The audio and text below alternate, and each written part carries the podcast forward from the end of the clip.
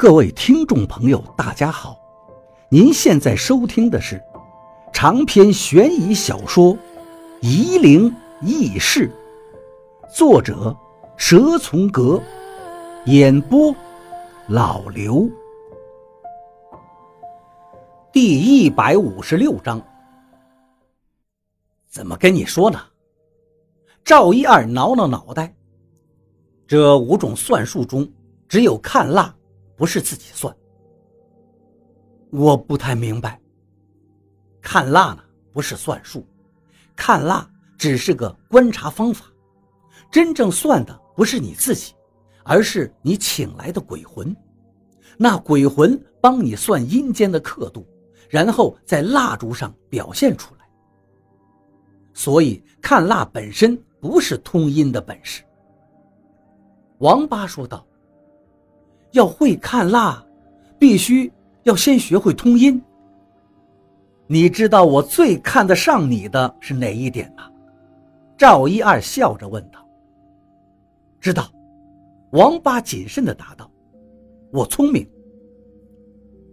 一旦你能看见了，就永远摆脱不了，以后想不看到都不可能了。”赵一二说道：“你不后悔吗？”我不后悔，王八坚决地说道：“这是我一直向往的。”那就从看蜡开始吧。赵一二站起来，开始点堂屋里的蜡烛。现在堂屋里至少点了上百根蜡烛。赵一二一边点一边说：“最开始你会觉得很难掌握，总认为阴间的东西在你面前。”时有时无，没事的。我当初也是这样。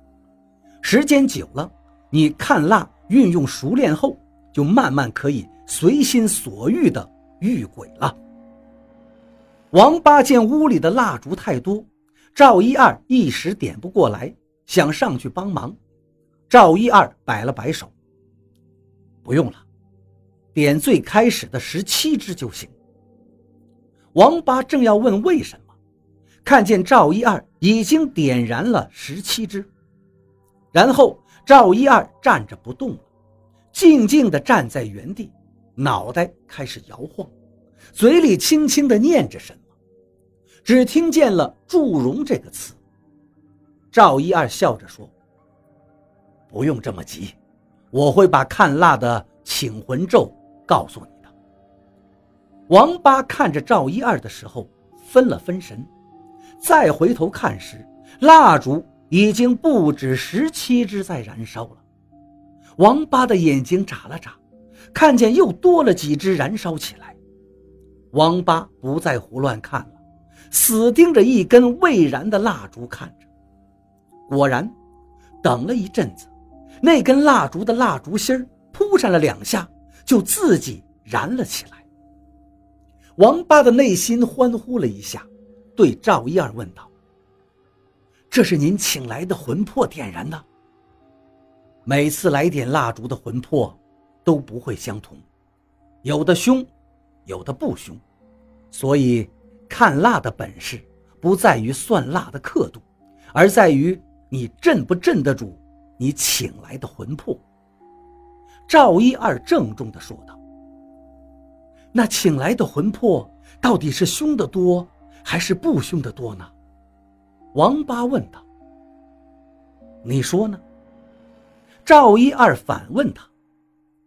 不在阴间好好待着，在阳世乱窜的鬼魂，有安分的吗？王八看着满屋的蜡烛火光摇曳不定，想从烛光的明暗里看出点究竟来。他正在观察着，赵一二袖子挥了挥。所有的蜡烛全部熄灭了。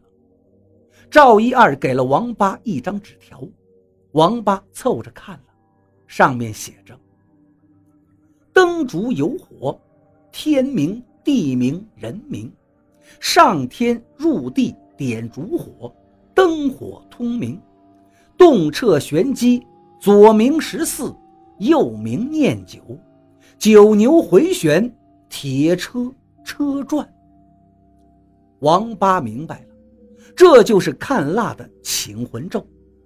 王八正要如法炮制一遍，赵一二猛喝道：“你急什么？先把蜡烛看会。”王八看着上百根蜡烛，不知如何下手。你把每根蜡烛都看清楚，燃了多少？蜡烛的形状有什么变化？每根蜡烛之间有什么相似和不同？记住，可以用卦象看。也可以用河图看，用洛书和梅花看行吗？王八问道。当然可以，你用九宫看都没问题，只要你能把蜡烛的变化看出来。王八明白了，看蜡实际上就是和阴间的鬼魂交换信息的一种方法，并且要用刚才赵一二念的咒语。让鬼魂算了克分，再从蜡烛上显示出来。其实说起来玄乎的很，真的明白了也就这么回事儿。反倒是赵一二所说的算杀，表面上平平无奇，实际上有大玄机。当年疯子发了疯，拿着沙漏倒来倒去的看。还说看着沙粒一颗颗的在两个玻璃瓶里倒来倒去很有趣，当时还觉得他是在没事干，把沙漏拿着看着好玩。现在才知道，疯子是无意中发现了算沙的窍门，并且乐此不疲。王八把蜡烛一根一根的看着，看过第一遍，什么蹊跷都没有发现，看了一整天。赵一二来叫他吃饭，王八问道：“看了这么久了，我凑不出来卦象啊，师傅。你第一天就想看出来呀？”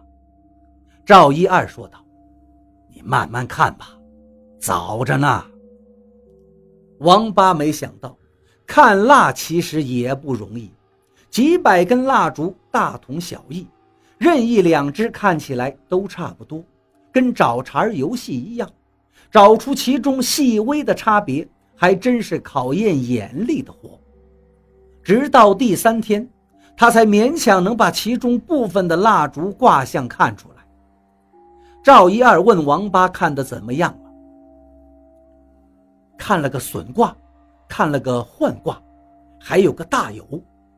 王八想了想，只看了这么多。